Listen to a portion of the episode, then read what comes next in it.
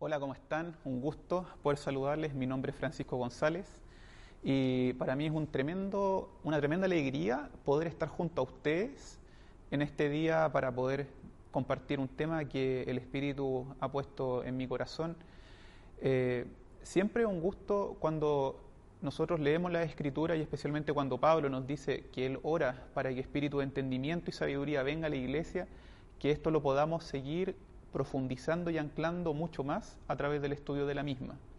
El tema que quiero conversarles a ustedes el día de hoy puede ser un poco sonoro el, título, pero si lo vamos desglosando nos vamos a dar cuenta que nos va a edificar bastante para fortalecer los cimientos que tenemos en el corazón. Bien, el tema que voy a conversar el día de hoy eh, trata acerca de la decepción. Bien, así que vamos a orar un poco me gustaría que pidiéramos al Espíritu Santo que esté con nosotros para que alumbre nuestro entendimiento, que abra nuestros oídos, que expanda nuestro corazón, para que todo lo que viene conforme a la Escritura provoque cambios en nuestro interior. Oramos, Señor, te damos gracias. Espíritu Santo, ven sobre nosotros. Tú eres el Espíritu de sabiduría y te pedimos, Espíritu Santo, ven, añade más entendimiento y más sabiduría el día de nosotros Abre nuestros oídos y nuestro entendimiento a lo que no sabíamos y no conocíamos. Permite que Jesús sea glorificado a través de esto y que el fruto de todo lo que podamos recibir el día de hoy agrade a nuestro Padre. En el nombre de Jesús. Amén. Entonces, como les mencionaba, el tema de la decepción no es un tema menor. Sabemos ya por lo que nos dice Jesucristo, Mateo capítulo 24, que en los últimos días vendrían dificultades, tentaciones, desafíos, como podríamos decirle, a lo que nosotros nos vamos a encontrar en este último tiempo. En esta última parte de la era, Jesús habló acerca del amor frío, acerca de la decepción, acerca del engaño de los falsos profetas y acerca también de lo que sería la confrontación contra la carne. Entonces es importante que si Jesucristo dice de que van a haber tentaciones tan fuertes en las cuales nosotros debemos estar alerta, es necesario entonces comprenderlas en toda su cabalidad Vamos a hablar un poco acerca de la decepción. ¿Qué es la decepción? Nosotros habitualmente lo utilizamos en nuestro vocabulario, en nuestro diario vivir, pero la decepción, si lo analizamos desde un punto de vista cristiano, es una ofensa. Y como ofensa es un pecado. Y es una ofensa que habitualmente se provoca por una expectativa que no está cumplida o una expectativa que no es satisfecha. El tema de la decepción netamente radica en un problema de expectativas. Cuando una expectativa no está cumplida o cuando una expectativa no logra satisfacerse, yo me decepciono de algo. Como tal, si la expectativa no logra cumplirse, no logra completarse en su totalidad, claramente esto nos va a llevar, si lo llevamos a un plano de nuestras relaciones, a establecer relaciones que son más frías, a llevar un amor frío, a la amargura posteriormente y lamentablemente si estamos dentro de una congregación, de una comunidad cristiana, a que nuestras relaciones se separen. Nosotros entendemos la iglesia como una familia y entendemos que nosotros tenemos que estar libres de, este, de esta tentación, libres entonces también de este ataque que vendría en los últimos tiempos. Si nosotros mencionamos causas, ¿por qué viene la decepción? Habitualmente yo puedo encontrar dos causas que son bastante claras. La primera causa, si nosotros lo analizamos bien, es por promesas, promesas que no se cumplen. Cuando yo le hago una promesa a alguien, claramente estoy creando una expectativa en una persona si alguien, por ejemplo yo que soy padre, si le prometo algo a mi hija y le, diga, y, le digo, oye, te voy a dar un premio, estoy creando en mi hija una expectativa de que va a recibir un premio. Pero si esa promesa no la cumplo, claramente ella va a sentirse decepcionada y por ende frustrada. Y va a pensar de que su padre no cumple las promesas que promete. Entonces, en esta causa, la principal causa cuando yo prometo y no cumplo, el problema es la fidelidad. Cuando hay falta de fidelidad al emitir promesas, es una causa muy grande, un riesgo muy alto de que la decepción aparezca. Bien, pero yo no me quiero centrar tanto en esta causa, sino que quiero ir a otro plano, que es por causa de las ilusiones. Cuando nosotros habitualmente conocemos personas, conocemos lugares, trabajos, oficios, etc., habitualmente nosotros tenemos una primera impresión esta primera impresión habitualmente son, es un cuadro bastante incompleto de lo que es la realidad. Cuando yo conozco a una persona por primera vez, yo no sé cómo, es completamente, no conozco su pasado, no conozco su contexto, no conozco el trasfondo que ha vivido. no conozco por qué piensa lo que piensa o por qué dice lo que dice, pero yo en mi entendimiento trato de alguna manera de tratar de completar esas piezas que me faltan del puzzle a través de lo que yo llamo como una primera impresión.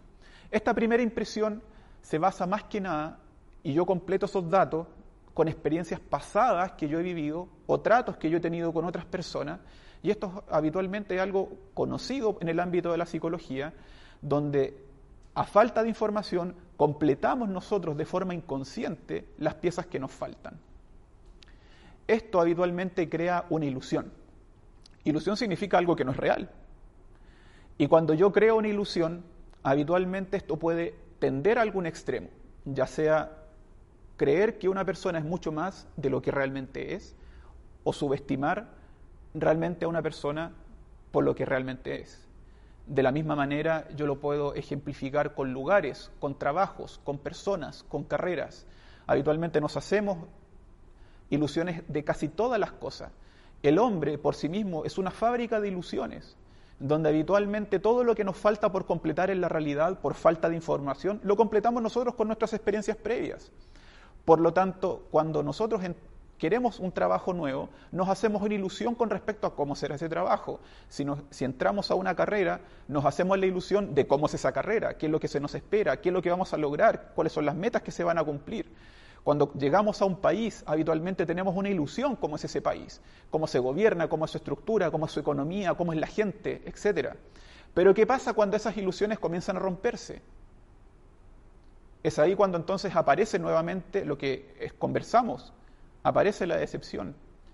Pero aquí el problema, lamentablemente, no es tanto del receptor, de la persona, del lugar, sino habitualmente el problema es nuestro. Pongamos un ejemplo. Una de las mayores causas habitualmente por qué los matrimonios se rompen es porque la pareja no conocía tanto a su cónyuge como debía conocerlo. Muchas veces nosotros escuchamos ejemplos diciendo, yo no sabía que él podía llegar a ser así.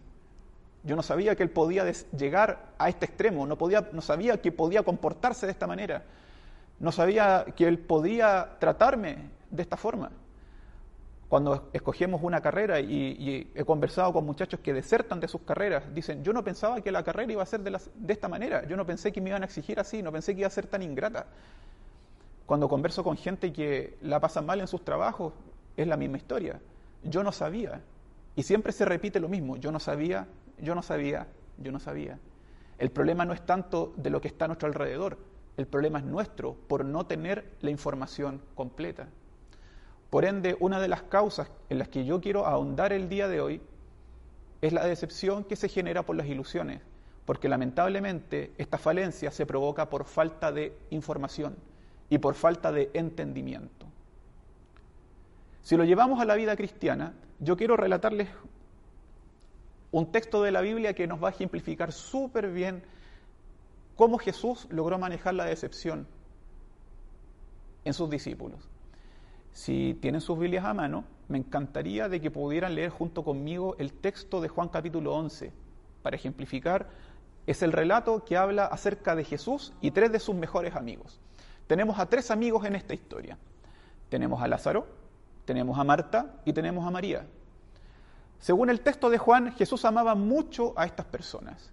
Jesús, en el contexto de esta historia, está fuera de Betania, que es el pueblo donde ellos habitan, porque los judíos habían querido arrestar a Jesús.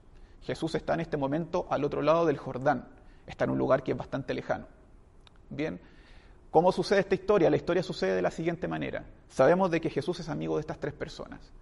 Lázaro enferma de gravedad y enferma al punto en que tanto Marta como María envían personas a decirle a Jesús, ¿sabes Jesús? Tenemos a Lázaro enfermo, está súper enfermo y queremos que tú vengas y lo sanes. Jesús, si usted lee el texto, dice algo que llama mucho la atención. Él manda a sus emisarios y les dice, no se preocupen, esta enfermedad no es de muerte, es para que Dios se glorifique. Y Jesús deliberadamente decide quedarse al otro lado del Jordán y no ir a la casa de Lázaro. Se queda esperando. ¿Y saben cuánto se queda esperando? Se queda esperando dos días. Entendemos entonces de que Jesús, en su razonamiento, entiende de que algo va a suceder y va a ser para la gloria de Dios. Él lo tiene todo ya muy claro. Él sabe para dónde van a ir las cosas. Pero llama la atención de que dos días después le llega el informe, no de parte de alguien, sino del mismo testimonio del Espíritu, que dice Jesucristo a sus discípulos, ¿saben qué, muchachos? Lázaro ha muerto. Y es necesario que muera para que sepan quién es el Hijo de Dios. Tenemos en una vereda a Jesús que tiene todo bajo control y él sabe perfectamente por qué hace las cosas. Por otro lado, tenemos a los amigos de Jesús. Cuando yo le pido algo, cualquier favor a un amigo, yo sé que porque es mi amigo, porque es el rol de un amigo, va a acudir a la petición que yo le haga. Eso se supone que hacen los amigos. Pero sucede de que aquí pasa algo muy contradictorio. En primer lugar, Jesús dice, esta enfermedad no es de muerte. Y Lázaro muere. En segundo término, Jesús voluntariamente, no dice que fueron las circunstancias, voluntariamente, Jesús decide quedarse dos días en el lugar donde está. Y no decide ir a sanar a Lázaro. Si yo como amigo le pido algo a alguien y no lo hace de forma voluntaria, yo perfectamente podría pensar que ese amigo literalmente me dejó de lado, me abandonó. Y cuando Jesús decide ir a Betania, nos encontramos con el panorama donde tenemos a Marta y María absolutamente devastadas. Cuando Jesús llega a Betania ya habían pasado cuatro días desde la muerte de Lázaro. Y nosotros entendemos de que cuando alguien se siente decepcionado de alguien, entendamos la definición nuevamente, la decepción es una ofensa que se provoca por una expectativa que no se logra satisfacer. La expectativa que tenía Marta y María de Jesús era de que Jesús como buen amigo iba a venir a Betania, iba a sanar a Lázaro y todos serían felices de nuevo. Pero esa expectativa no se cumplió, se rompió en mil pedazos. Y no era porque Jesús era malo, para nada, Jesús las amaba. Pero cuando sucede y ocurre la decepción en nuestro corazón, de inmediato salta una pregunta, pero de forma automática, como quien hace saltar un fusible. ¿Por qué? ¿Por qué?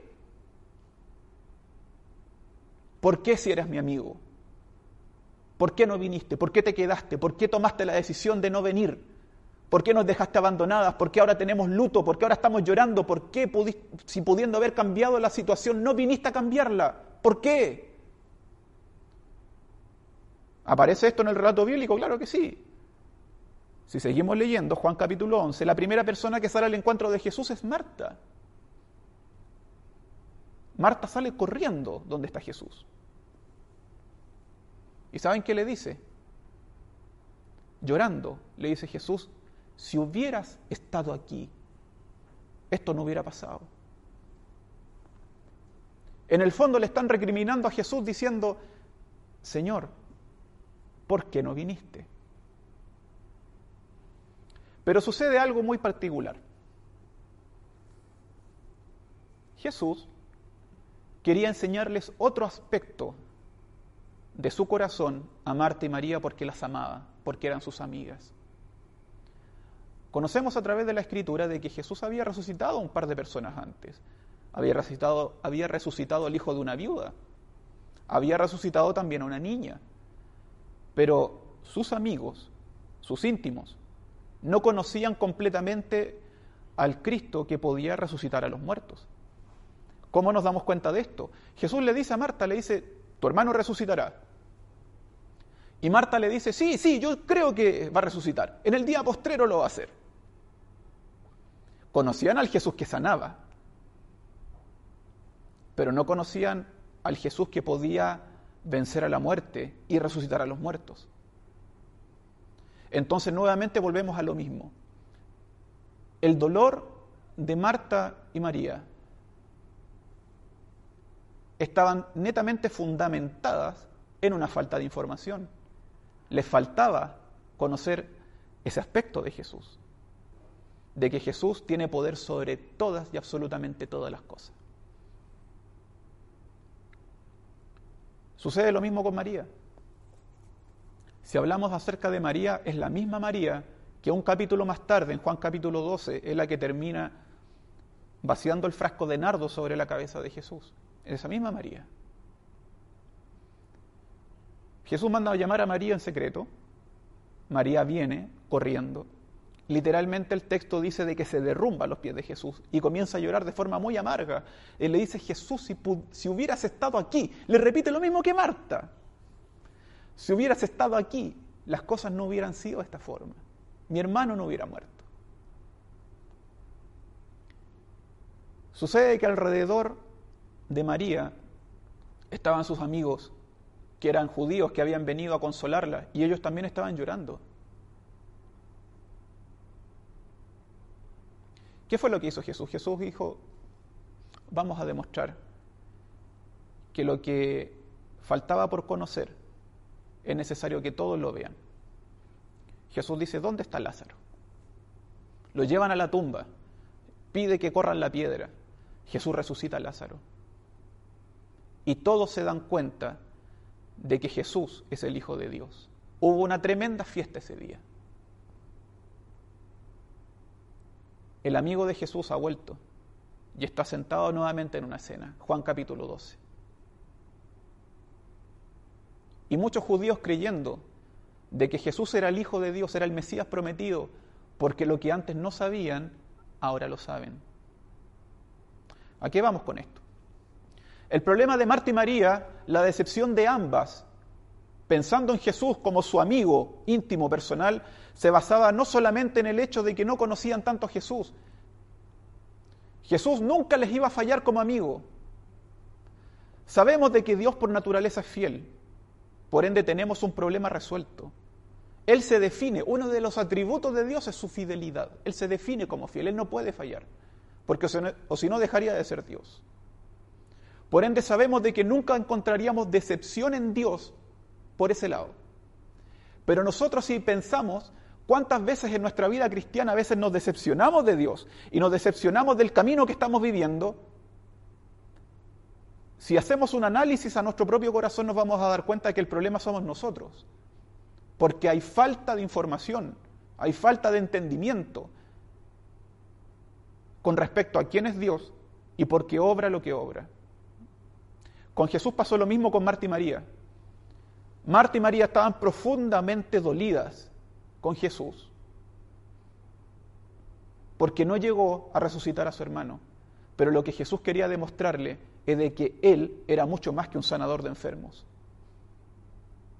Él era el rey de todo.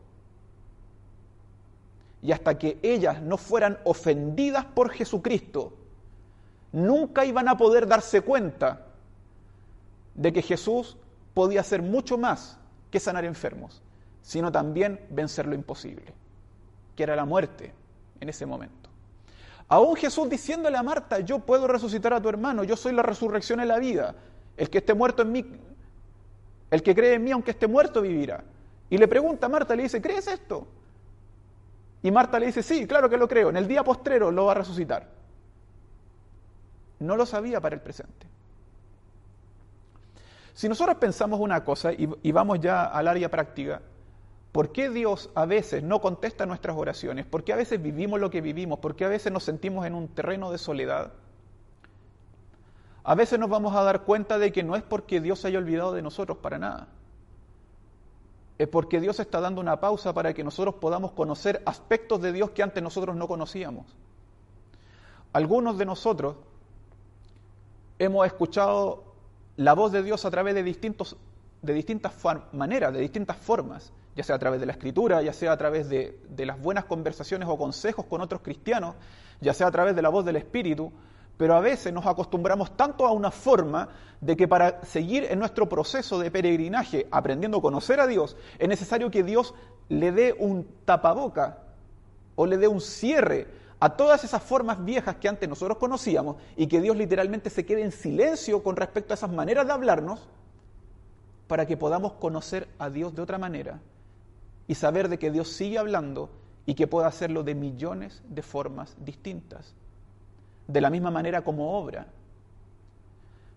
Hemos conocido a Dios de que obra de manera sobrenatural, pero lo hace así siempre.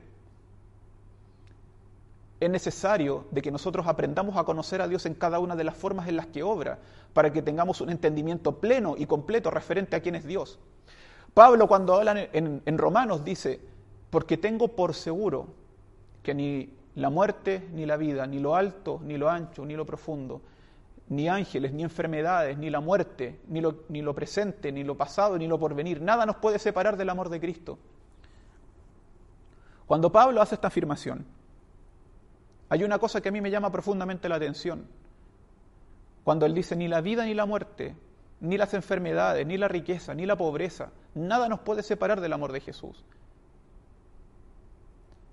Pablo logró comprender de que al transitar por cada una de estas veredas, ya sea la prosperidad en base a la salud, en base a la riqueza, en base a la energía, al sentirse vigoroso, y también, por el otro lado, caminando en suma debilidad, en pobreza y en escasez, nada lo podía separar del amor de Jesús. Hasta que no aprendamos a vivir todo el espectro de cosas que Dios quiere para nosotros, no, no podremos comprender en toda su magnitud de que nada nos puede separar del amor de Cristo. Pablo nuevamente habla en Filipenses, sé vivir en escasez y sé vivir en riqueza. Todo lo puedo en Cristo que me fortalece.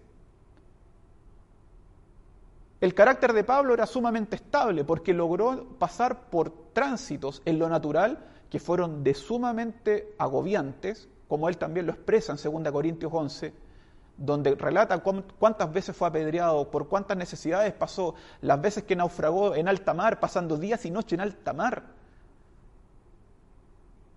Y que aún así cuando Dios da una palabra y dice, vas a predicar el Evangelio y llegarás aún ante los reyes, hasta que esa palabra no se cumpla, podemos entender que Dios seguirá siendo fiel. Y si pasamos lo que estamos viviendo, es para que, para que quede demostrado de que Dios es soberano y que nada nos puede separar del amor de Jesús en ese aspecto. Y que el pasar por tribulación y pasar por momentos de silencio y que pasar por momentos de desierto, lo único que provocan es que nos llevan hacia la cruz, para que moramos a nuestra ignorancia y a nuestro escaso entendimiento acerca de quién es Dios, para que a través de morir a nosotros mismos podamos comprender cuán amplio y cuán ancho y cuán alto es el amor de Dios.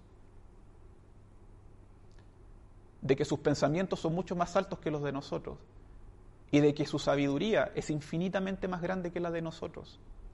Para que Marta y María pudieran comprender de que Jesús podía resucitar a los enfermos y resucitar a los muertos, Jesús literalmente tuvo que ofender el pensamiento de Marta y María. Por lo tanto, si nos sentimos frustrados por promesas que hemos recibido y que hasta el día de hoy no hemos visto, si nos hemos sentido decepcionados por creer que el Evangelio que estamos viviendo, el camino cristiano que estamos viviendo, no está cumpliendo nuestras expectativas, muy probablemente el problema esté en nosotros. Y lo que haya que llenar sean esos vacíos de información, esos vacíos de entendimiento, con lo que Dios realmente dice que se debe llenar. Y eso no lo podemos encontrar sino solamente a través de sumergirnos en la persona de Jesús. Antes de terminar me gustaría orar porque entendemos de que la ofensa, la decepción es una ofensa, nosotros nos sentimos ofendidos. Y esta ofensa cuando se provoca con la iglesia, si nosotros tenemos un escaso entendimiento acerca de la iglesia y las relaciones que se provocan en ella, estaremos vagando de relación en relación. Entendamos de que la gracia es más fuerte y de que somos personas que estamos siendo continuamente perfeccionadas a través del Espíritu y de la palabra para que en amor nos fortalezcamos los unos a los otros, donde nadie es superior a nadie, sino que por sobre todo cada uno de nosotros nos sometemos unos a otros en amor, para que seamos un edificio vivo, de piedras vivas, tal como dice Apocalipsis en la Nueva Jerusalén, la cual es representación de su iglesia, un edificio completamente simétrico en su longitud, en su anchura y en su altura, donde no hay una parte que es más alta o más ancha que la otra, donde todas son partes iguales y necesarias. Y donde el trono de Dios no está sobre, arriba, sino que está en el centro de la ciudad, que es la iglesia. Me gustaría orar si te has sentido decepcionado, no solamente de Dios, sino que también de la iglesia, de las relaciones, de tu pareja, de la carrera que vives, del trabajo en el que estás, del país en el que estás viviendo. Y pedirle a Dios de que Dios sea sanando y sea llenando los vacíos que están en el corazón. Oramos. Padre, haz conforme a tu palabra y trae consuelo. Hasta donde llegue el sonido de mi voz, te pido en el nombre de Jesús de que seas trayendo dirección, entendimiento, sabiduría y entendimiento. Abre, Señor, el conocimiento y quita la bruma de aquellos que han sido decepcionados, porque percibo que esa bruma que eh, les nubla el pensamiento no les permite avanzar, sino que se detienen y es como que estuvieran avanzando en el barro, donde a pesar de que por más esfuerzo y empeño que le ponen, no, no, no, no se ven avances significativos. Te pido, Espíritu Santo, de que traigas corrección a las expectativas y de que sabemos de que podemos descansar fielmente en ti, de que todo lo que tú nos hablas, tú nunca vas a fallar, tú sigues siendo fiel. Pero ayúdanos a entender lo que tú estás hablando a nosotros para tener la expectativa correcta y de esa manera ser satisfechos en todo lo que tú eres y en toda la persona de Jesús. Oro, Señor, para que, los que, para que venga reconciliación. Reconciliación entre los pares, en las relaciones, reconciliación entre padres e hijos, de hijos a padres y también en relaciones entre hermanos, hermanos en la familia de la fe. Pido para que el amor sea más fuerte y tu gracia sea sobreabundante en cada uno de nosotros. En el nombre de Jesús. Amén. Dios les bendiga.